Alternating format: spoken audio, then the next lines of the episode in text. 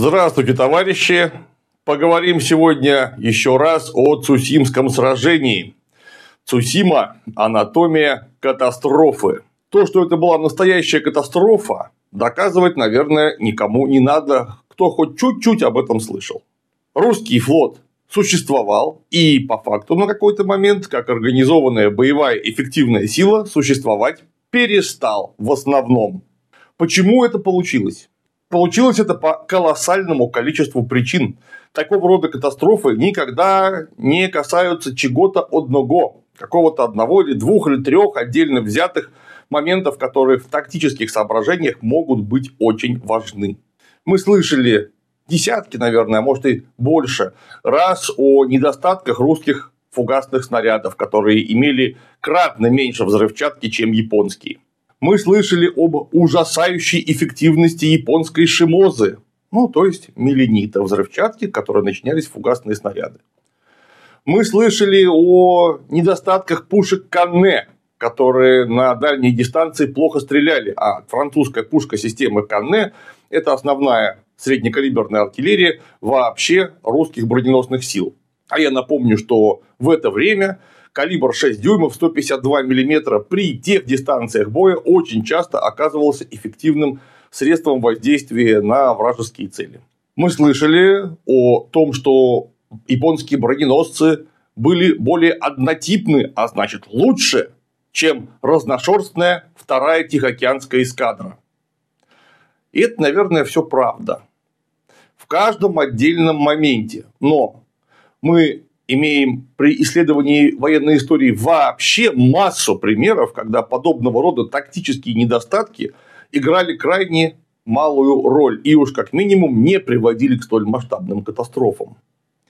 Потому что когда-то, да вот примерно за сто лет до Цусимского сражения произошла еще одна военно-морская катастрофа – Трафальгарский бой, где английская эскадра адмирала Нельсона в дребезге разгромила объединенный франко-испанский флот с какими-то совершенно чудовищными потерями и, кстати, в военно-морском смысле очень похожими результатами для всего театра военных действий.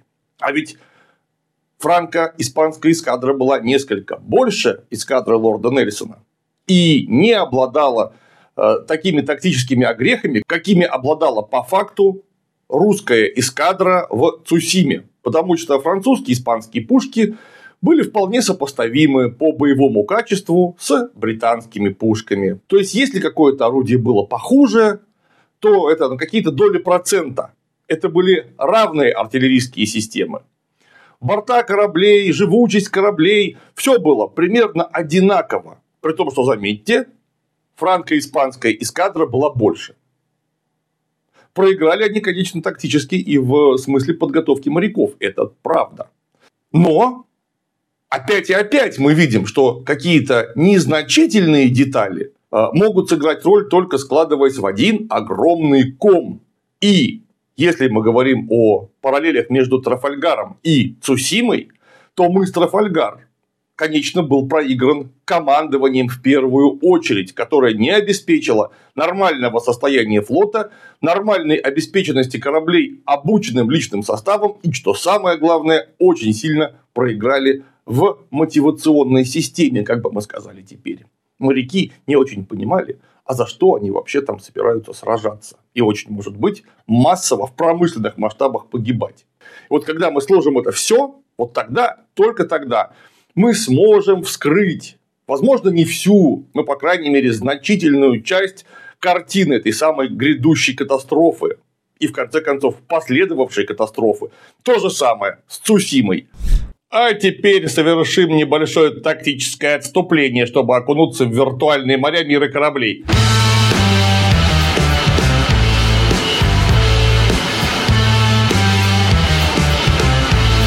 Это, если кто не знает, военно-исторический экшен от питерской студии Leste Games, где можно участвовать в лихих сражениях на стальных гигантах пяти классов.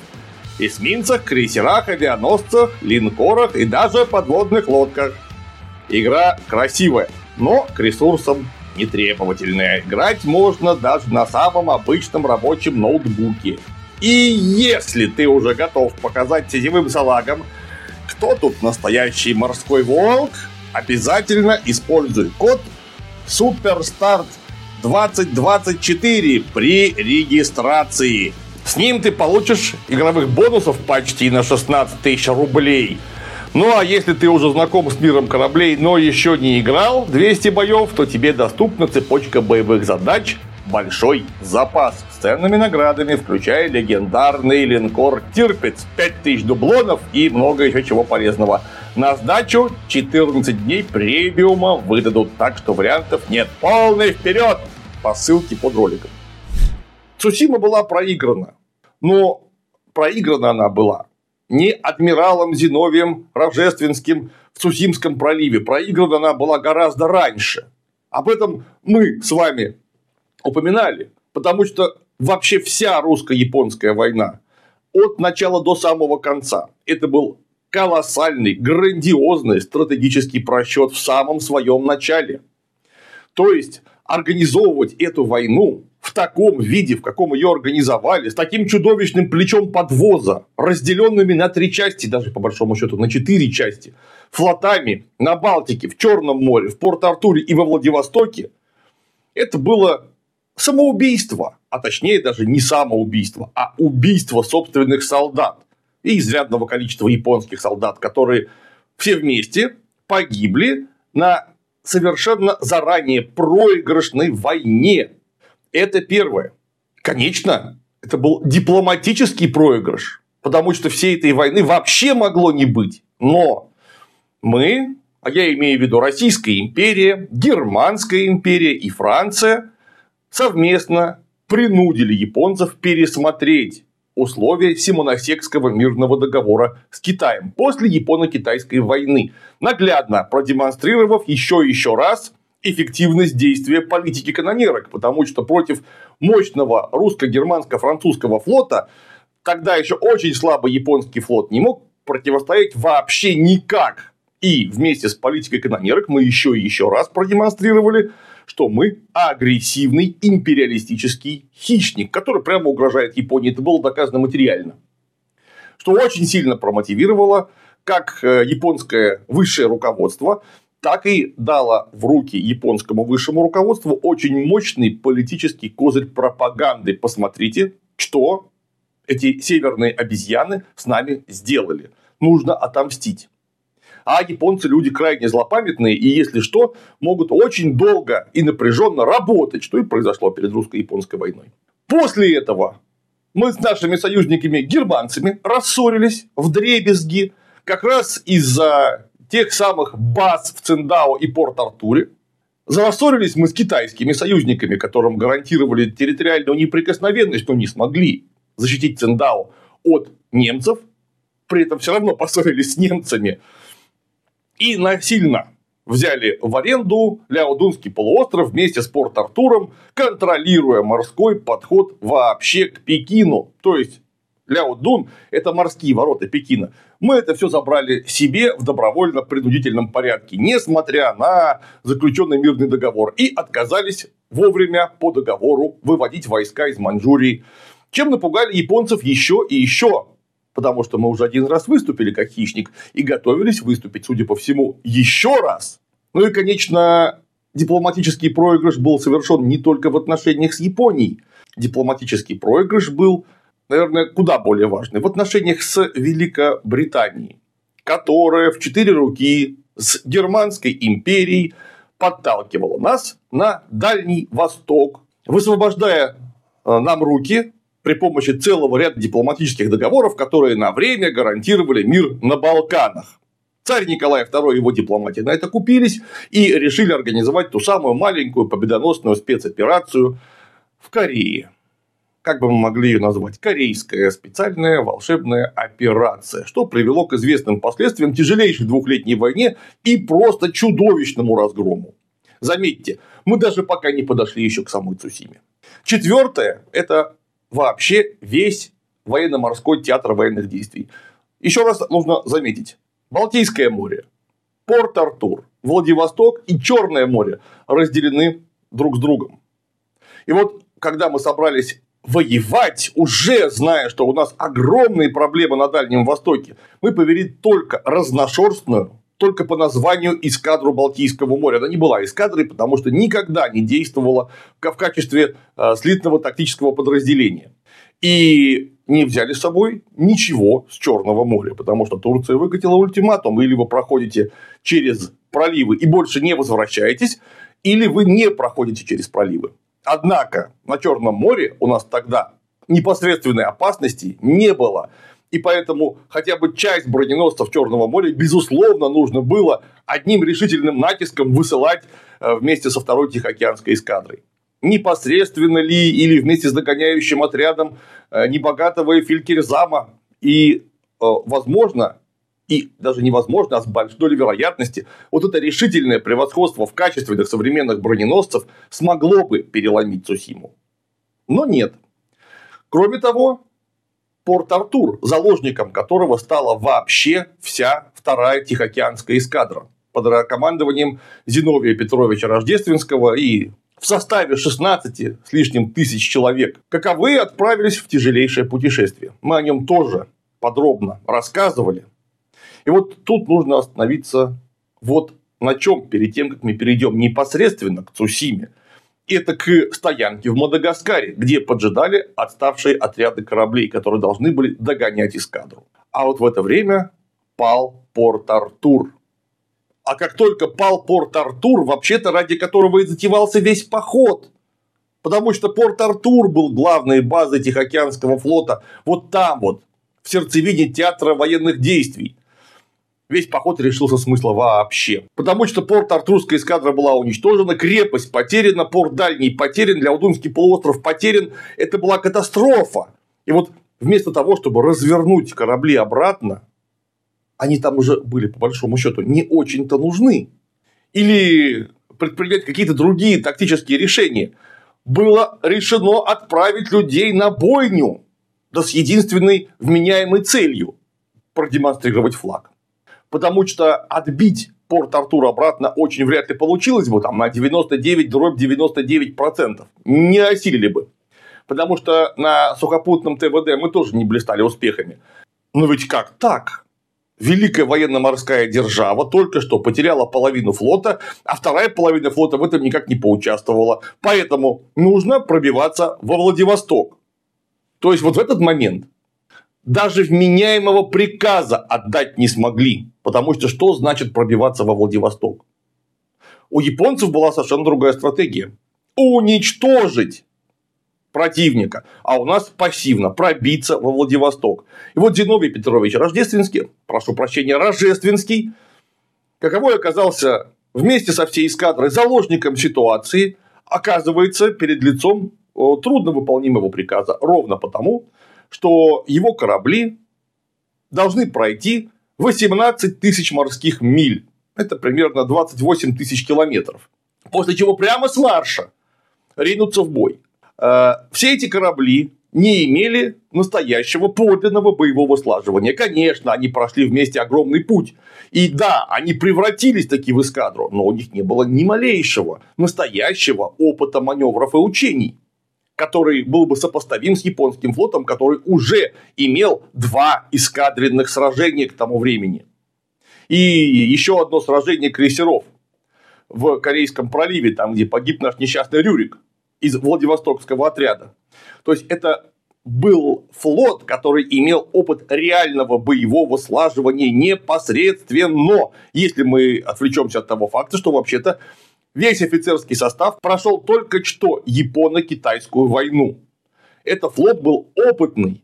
И флот очень однотипных кораблей. Не считая, конечно, всякого старья, которое обычно сводили в отдельные боевые подразделения. Флот был относительно современный и очень однотипный, который мог действовать как нечто единое. Ничего подобного у нас не было и шансов таких не было, потому что никаких учений наши корабли по-настоящему, я имею в виду по-настоящему не проходили.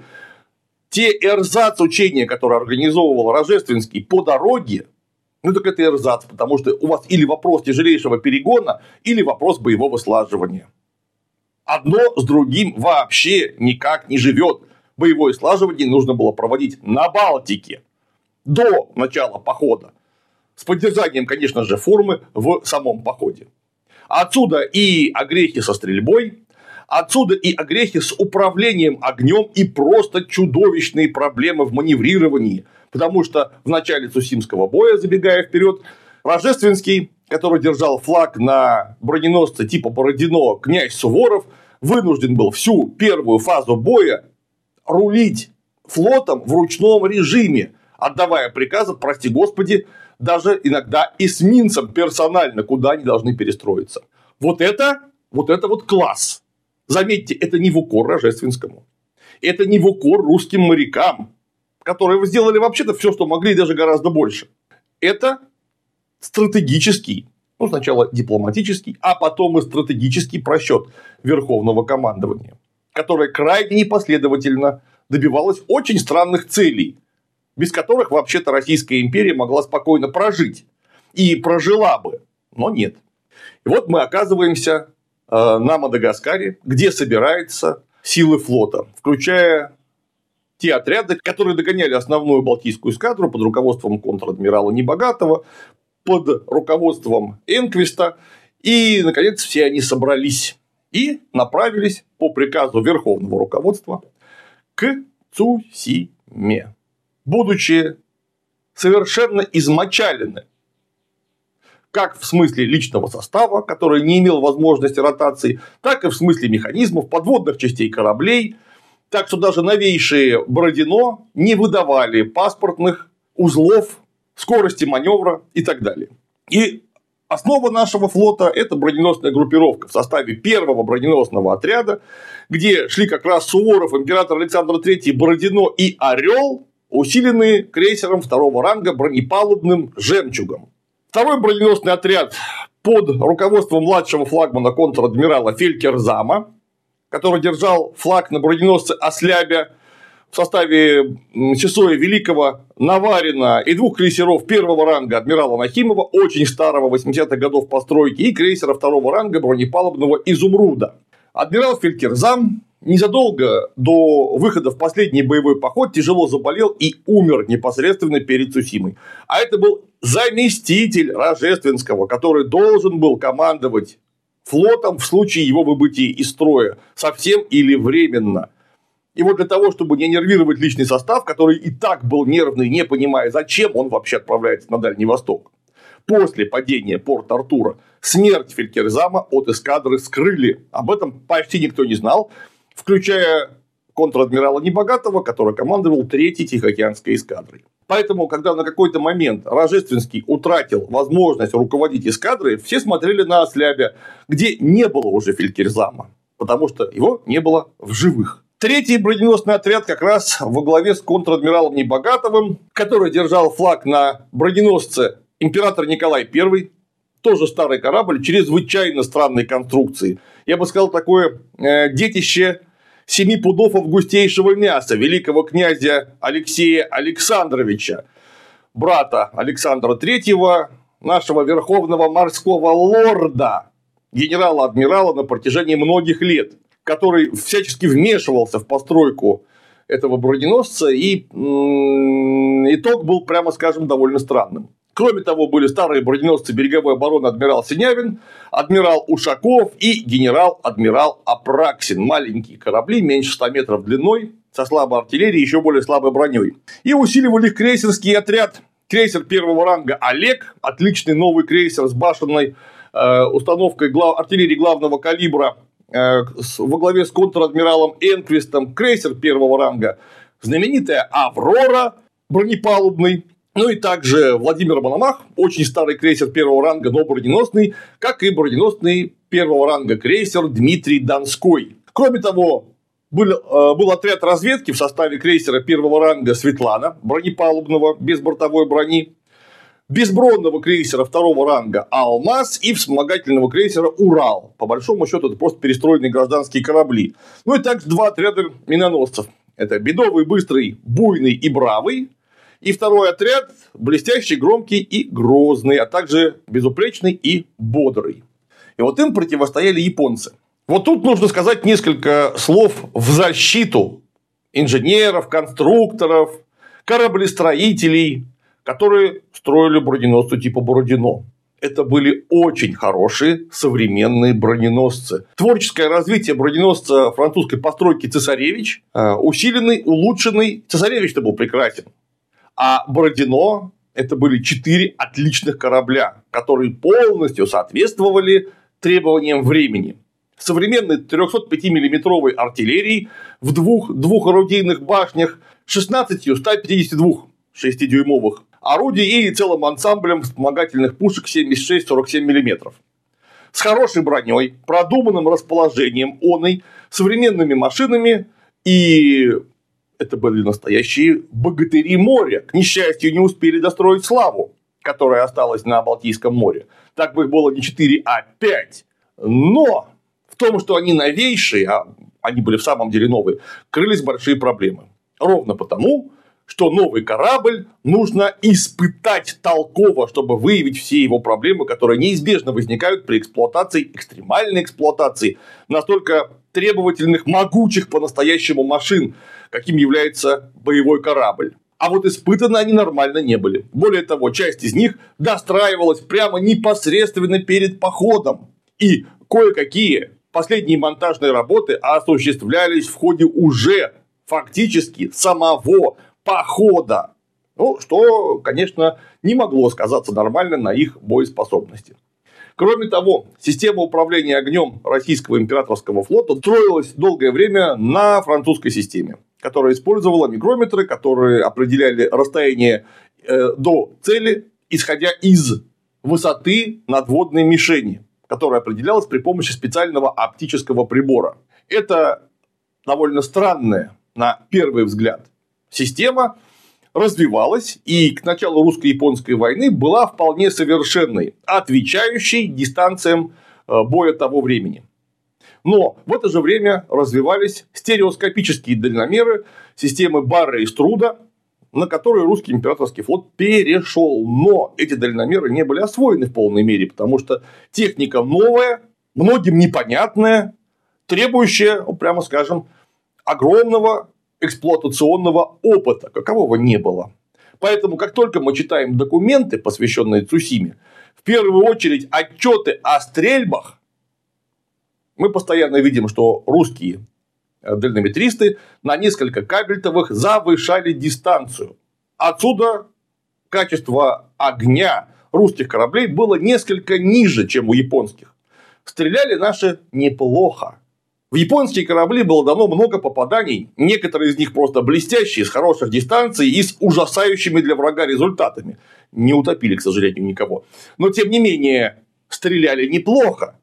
Но вот тут мы должны отдать должное японским противникам. Они стреляли лучше. Не на голову, не в два, не в десять раз лучше как я это оцениваю, исходя из общего количества попаданий, которые хоть как-нибудь объективно можно вскрыть, а объективно до конца их вскрыть нельзя, потому что большинство русских кораблей утонуло, а значит, теперь не, непонятно, что, в кого и как попало, нельзя это объективно проверить. Тем не менее, вот насколько можно собрать все данные, японцы стреляли на 10-15% точнее. Это очень немного, казалось бы, но вот эти 10-15% сложились со всеми другими негативными факторами, которые сопровождали нашу эскадру от начала, вообще начал, от принятия дипломатического решения, заканчивая самим выступлением. И это привело, во многом это привело, в конце концов, к катастрофе.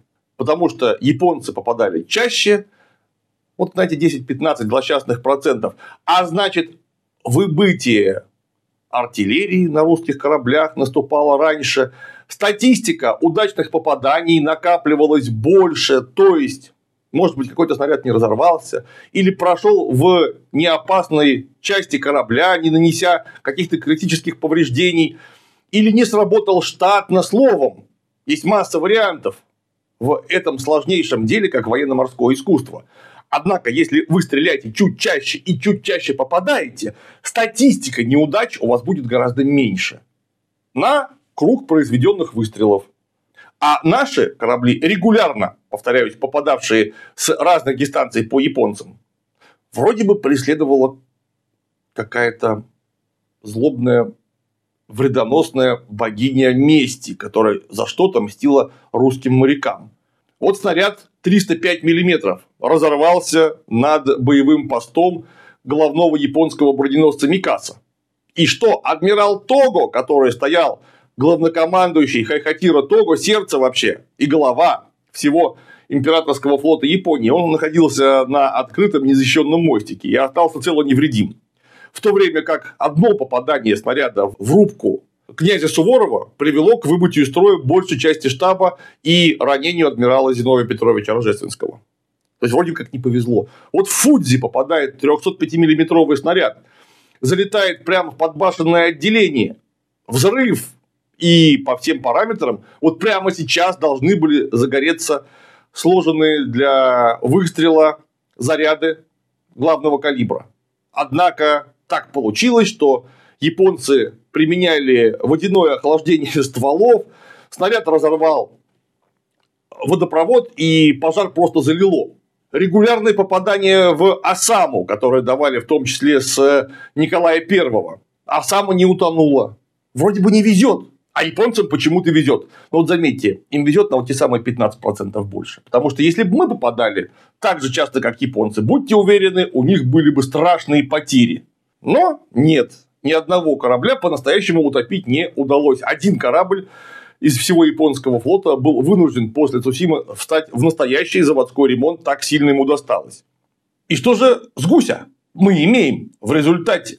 А в результате мы имеем да, очень разношерстные силы, которые не имеют регулярного подлинного боевого слаживания. Вместе с отличными бородинами, количеством 4 штуки, идет, например, Ослябя.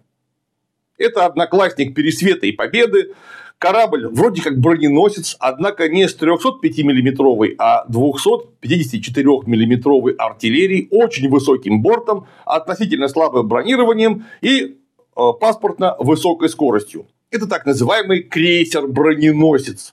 Такой далекий-далекий и очень неудачный предшественник целого класса кораблей под названием линейный крейсер, который имел э, почти или прям в полном смысле слова линкорский калибр главный, слабую броню, но зато очень высокую скорость и мореходность. Вот что-то подобное должны были из себя представлять промежуточные крейсера, броненосцы, такие как Ослябя, которые совершенно не сыграли у них просто не было шансов. Им их японцы этих шансов не оставили собственной активной военной политикой. Сисой Великий, вроде бы старый, однако прошедший модернизацию, то есть совершенно не мальчик для битья, который даст японцам серьезный бой, но при этом вот на этом втором броненосном отряде не знали, что, погиб, что умер их собственный флагман, и он больше никем не может руководить. То есть, на какой-то момент весь отряд остался просто неуправляем. Ну, а третий броненосный отряд – это вообще, конечно, беда. Это эскадренный броненосец э, Николай I, у которого была только одна башня настоящего главного калибра и э, вспомогательная 229 миллиметровая артиллерия, потому что Алексей Александрович посчитал, что 4 пушки главного калибра это будет слишком дорого. Ну и э, старенькие, очень слабые адмирал Синявин, Ушаков и Апраксин, каковы представляли из себя неполноценные броненосцы, но они рассчитаны были вообще-то для действий около Балтийского побережья, а никак не на чудовищный перегон через половину глобуса. Ну и, конечно, наши крейсера. С одной стороны, отличный Олег, однотипный э, Владивостокскому богатырю, который прямо сейчас чинится после адского совершенно э, столкновения с прибрежными камнями. Ну, а Аврора – это крейсер типа Диана, Даша, Палаша и Авроша крейсер очень слабый, со слабыми ТТХ, который даже нормальный крейсер, вот не факт, что мог бы осуществлять, он был довольно медленный и не несущий на себе почти никакой действительной брони. И одновременно, но тем не менее, это относительно современный крейсер, и тут же древний Дмитрий Донской и не менее древний Владимир Мономах. Кстати, каковы дали японцам очень неплохую трепку, несмотря на то, что они э, древние, они то броненосные, их очень сложно утопить просто так. И, конечно, всего 9 эсминцев. То есть мы не имели реально возможности э, вести стратегическую глубокую разведку на уровне войскового соединения на море и уступали японцам в маневренных силах на голову, потому что японцы смогли сосредоточить на месте Цусимского сражения более 50, то ли 54, то ли 56 миноносцев разного класса, от миноносцев до эскадренных миноносцев, тяжелых и больших. У них было тотальное превосходство в крейсерах, в том числе в современных броненосных крейсерах, и уступали они нам только по номинальному количеству броненосцев. Их было в первом классе всего 4 после гибели на минной банке Ясимы и Хацумы под Порт-Артуром, когда они в один день напоролись э, на мины и утонули в итоге. То есть вместо шести броненосцев у японцев осталось всего четыре.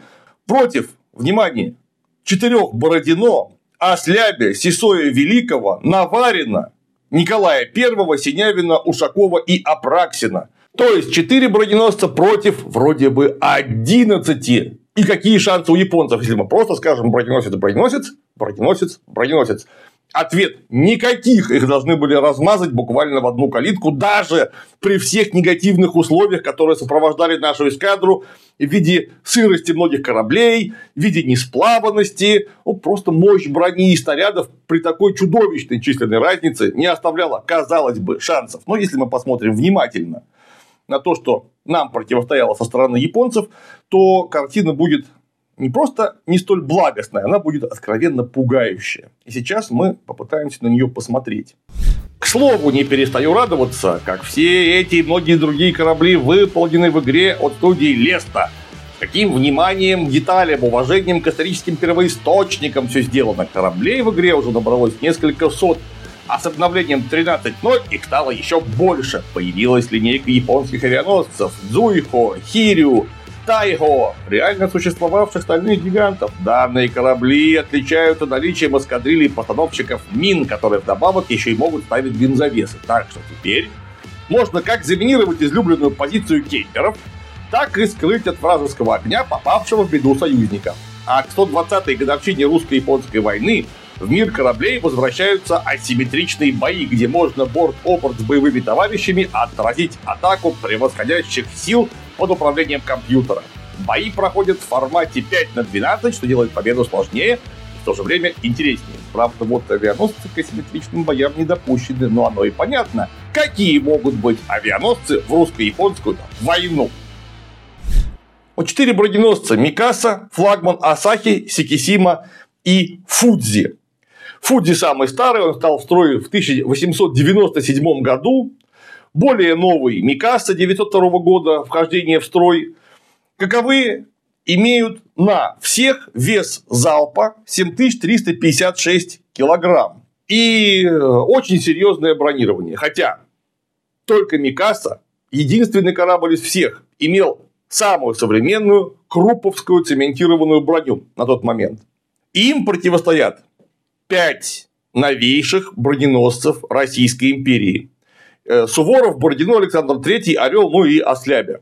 Конечно, более слабый, но все равно броненосец. И вот если сложить их всех вместе, то вместе со Слябя мы получаем суммарный вес бортового залпа 7401. 7356 у японцев. Мы же видим, что это ну, что-то очень сильно сопоставимое, мягко говоря.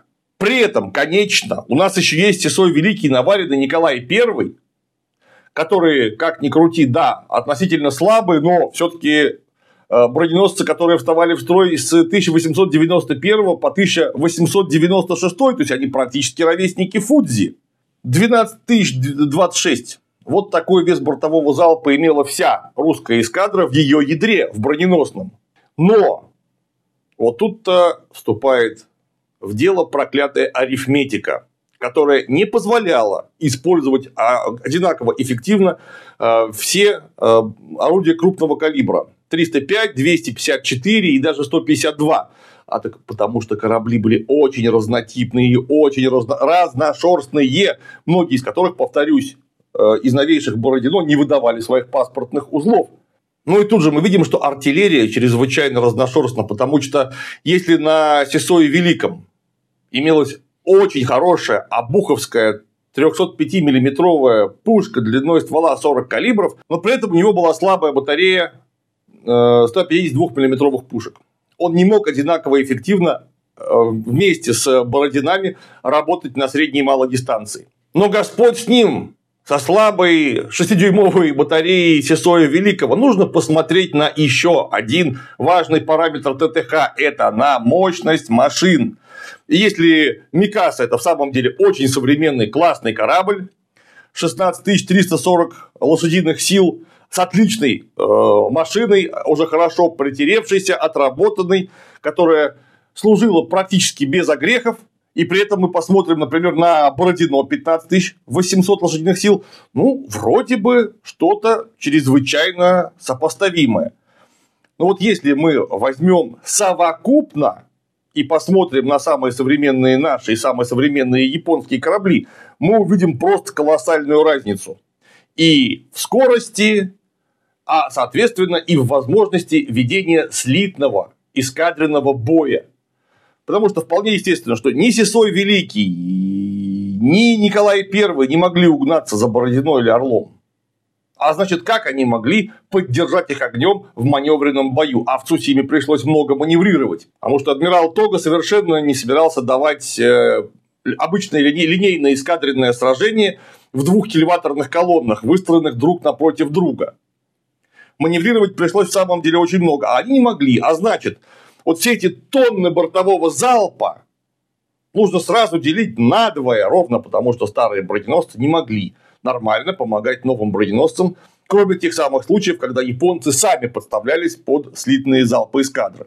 Такие случаи тоже были, но они не были постоянными. А ведь старые-то наши броненосцы отставали от японских по мощности машин почти в два раза, вдумайтесь. То есть, представляете, какая чудовищная разница была между ними.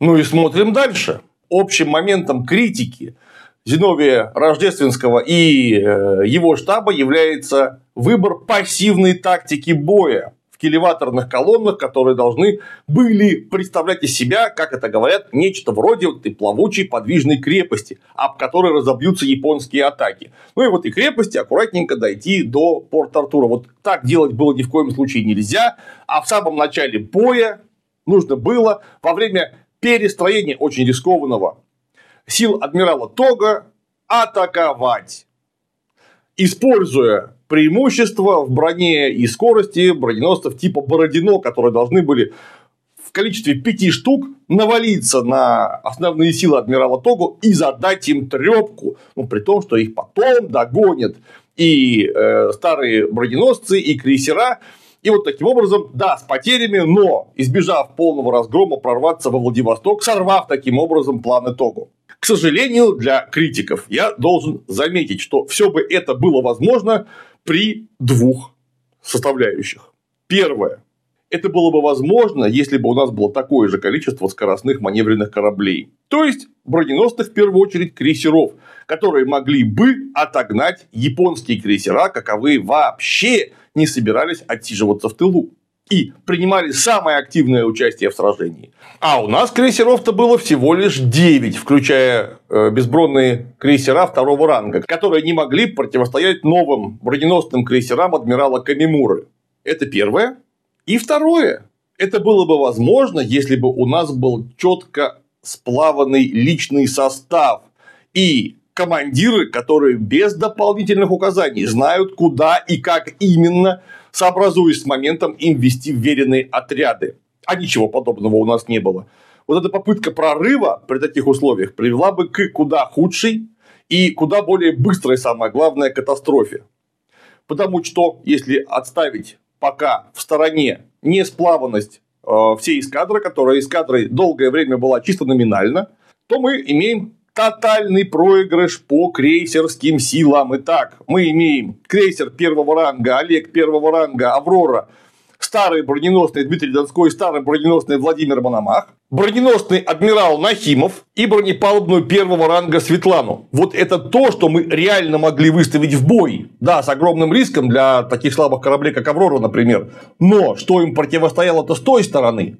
Броненосный крейсер Касуга, броненосный крейсер Нисин, крейсер Идзума, Адзума, Такива, Якума и Асама, а также крейсер Иваты. То есть мы имеем 8 относительно современных броненосных крейсеров, часть из которых прямо называли скрытыми броненосцами, потому что они были, да, куда слабее, чем броненосец бронированный, но по очень похожей схеме с главным бронепоясом, верхним бронепоясом, бронированными окончаниями. То есть, это были корабли, способные вести не только маневренный, но и прямой тяжелый артиллерийский бой. Причем они оказались чрезвычайно стойкими. Потому что Осама получила от 3 до 4 попаданий калибрами 305 мм и 2-3 калибром 229 мм с Николая I. И при этом они все легли очень кучно за небольшое время в кормовую часть корабля. Он не утонул хотя и очень сильно повредился. Кроме этого, не нужно забывать о бронепалубных Касаги, Читозы, Атовы и Неитака в третьем боевом отряде. То есть, японцы с самого начала имели возможность сманеврировав, выставить перед нашими прорывающимися кораблями чрезвычайно подвижные маневренные крейсера, которые неминуемо своей броней и артиллерией 203 мм задержали бы русский флот. А потом бы их догнали большие парни адмирала Току. И что бы получилось дальше, так, видимо, ровно то же, что получилось в реальности.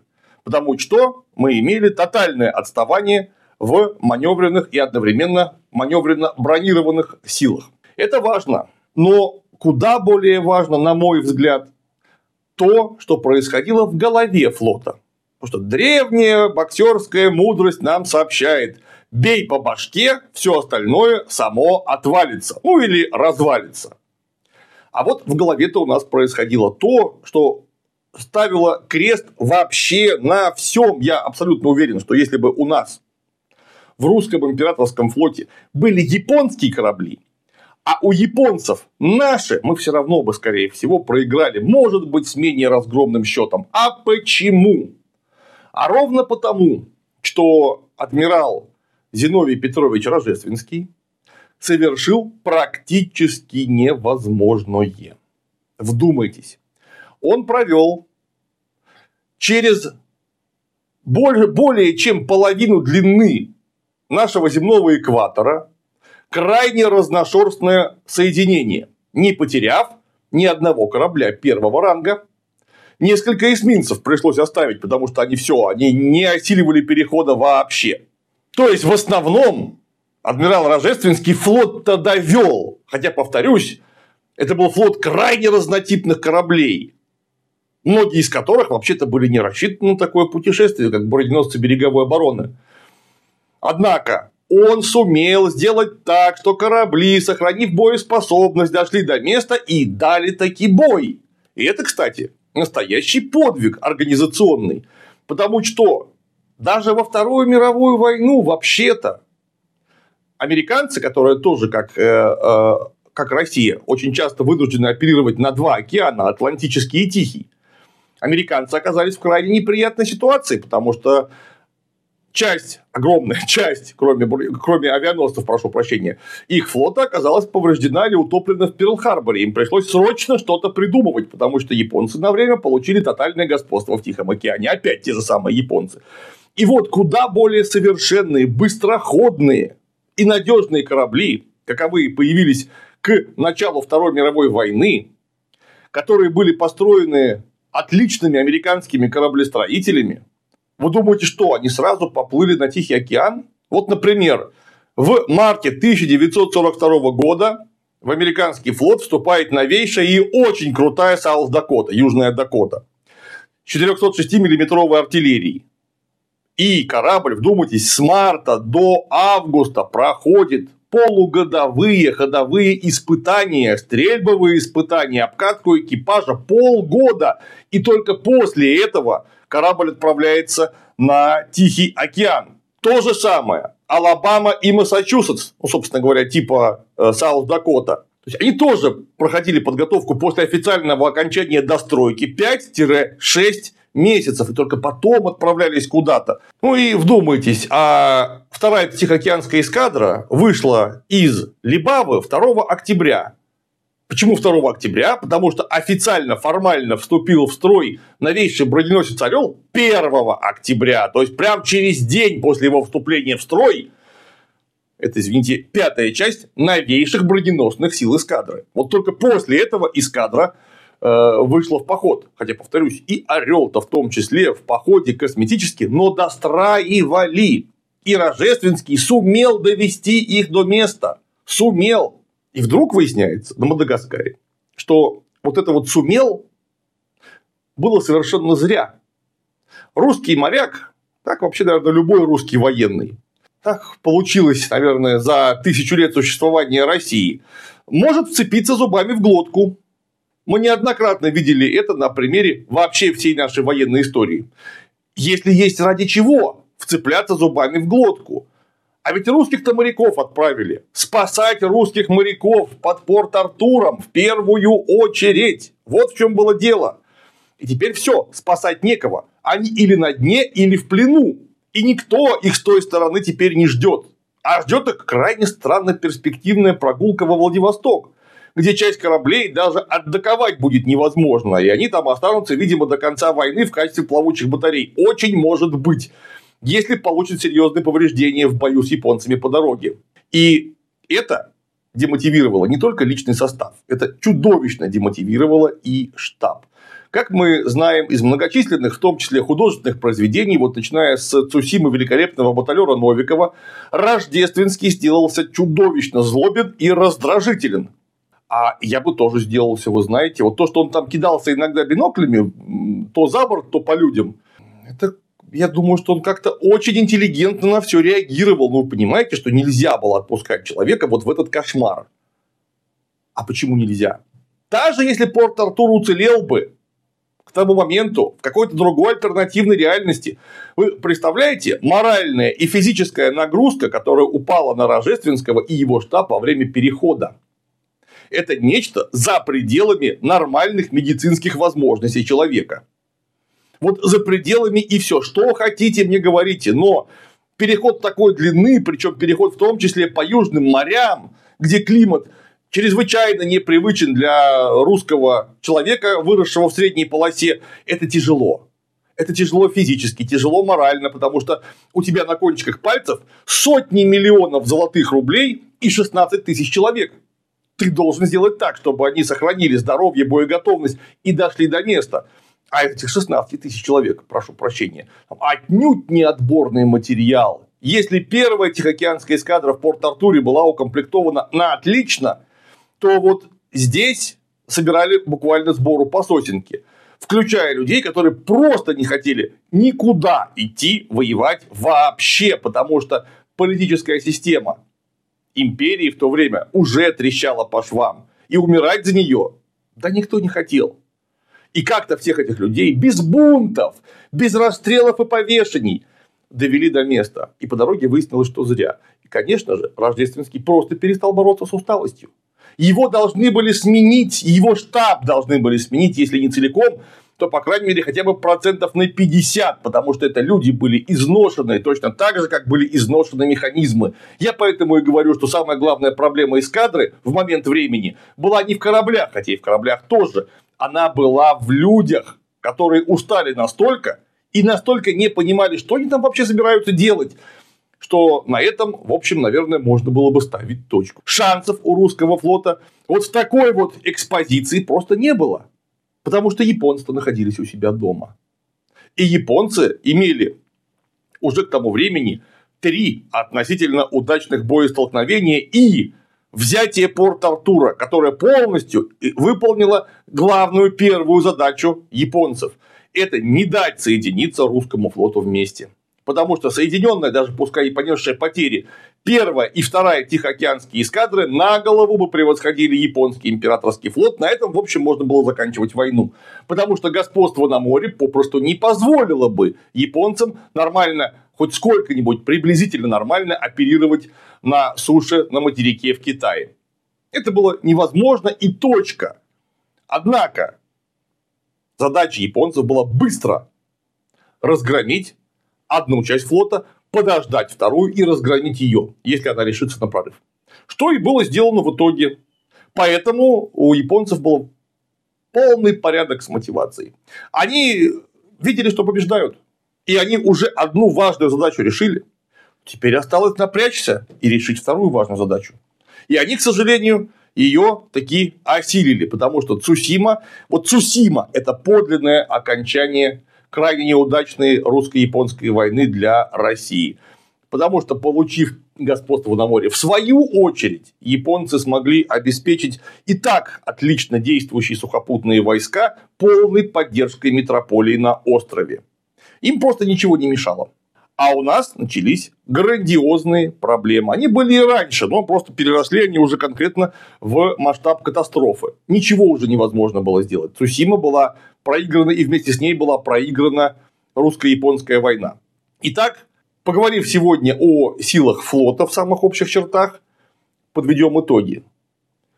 Неправильный дипломатический расчет, приведший к стратегической ошибке, каковая была усугублена об этом мы тоже говорили раньше, тотальной недооценкой противника. Причем не сколько и не столько технической недооценки. Потому что ни русские офицеры сухопутные, ни русские офицеры морские не были идиотами. Они отлично видели, что из себя представляет японская армия и что из себя представляет японский флот. Но недооценили японцев ни морские, ни сухопутные офицеры, или даже, может быть, генералы.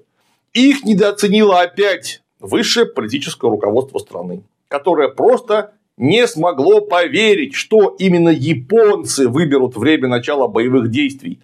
Никто этим унтерменшем, желтолицым и узкоглазым, не позволял в своем уме, в своем коллективном разуме иметь собственный политический выбор.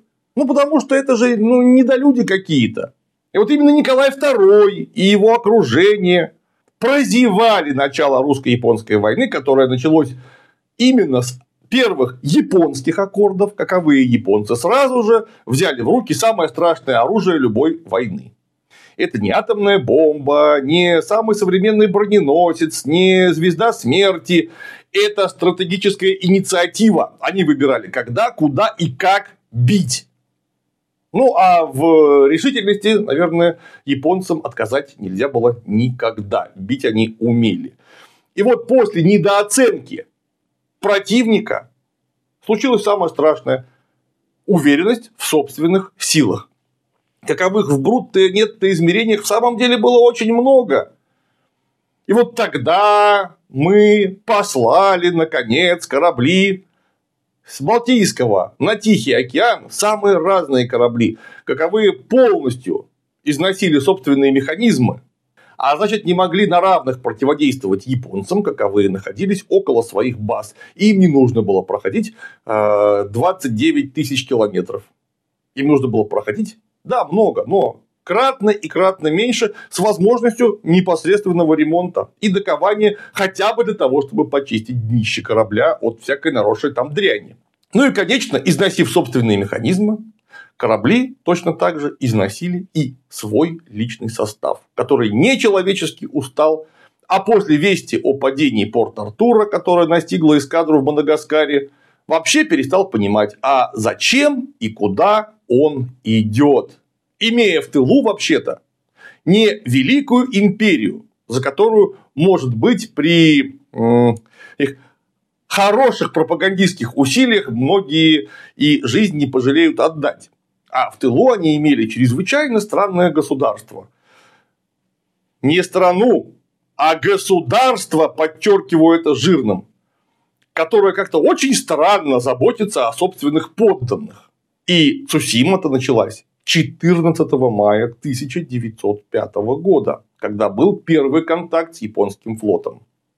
Это так получилось чрезвычайно знаковый день. Это годовщина коронации Николая II. А для любого мыслящего человека того времени, а на флоте была масса людей, которые просто умели читать. Это был день ходынки. В ознаменовании каковой ходынки было объявлено торжественное построение, раздача усиленного пайка, праздник словом, который предшествовал Цусиме. Поэтому, когда Бальмонт писал, что наш царь Мугден, наш царь Цусима, наш царь кровавое пятно, зловонье пороха и дыма, в котором разума темно. Вот когда он говорил, кто начал царствовать ходынкой, он это дело перекликал с Цусимой совершенно однозначно. Это были да, конечно, случайные совпадения, но знаковые настолько, что, как говорил Шерлок Холмс, начнешь изучать фамильные портреты и невольно уверуешь в переселение душ.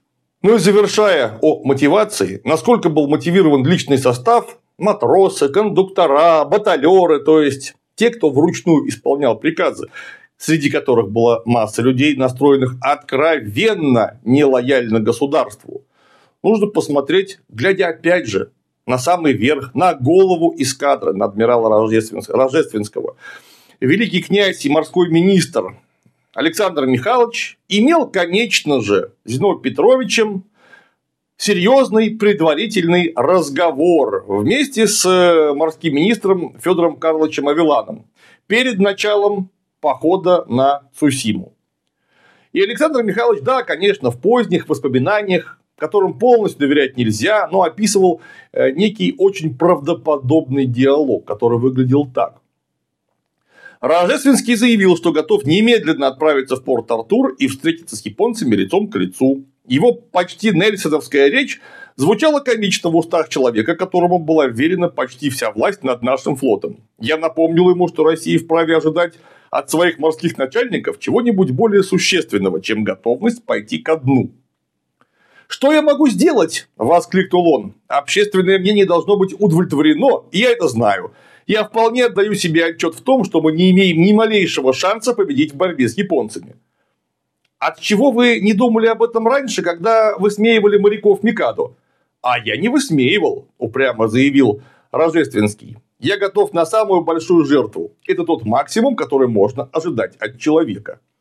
И этот человек с психологией самоубийцы собирался командовать нашим флотом.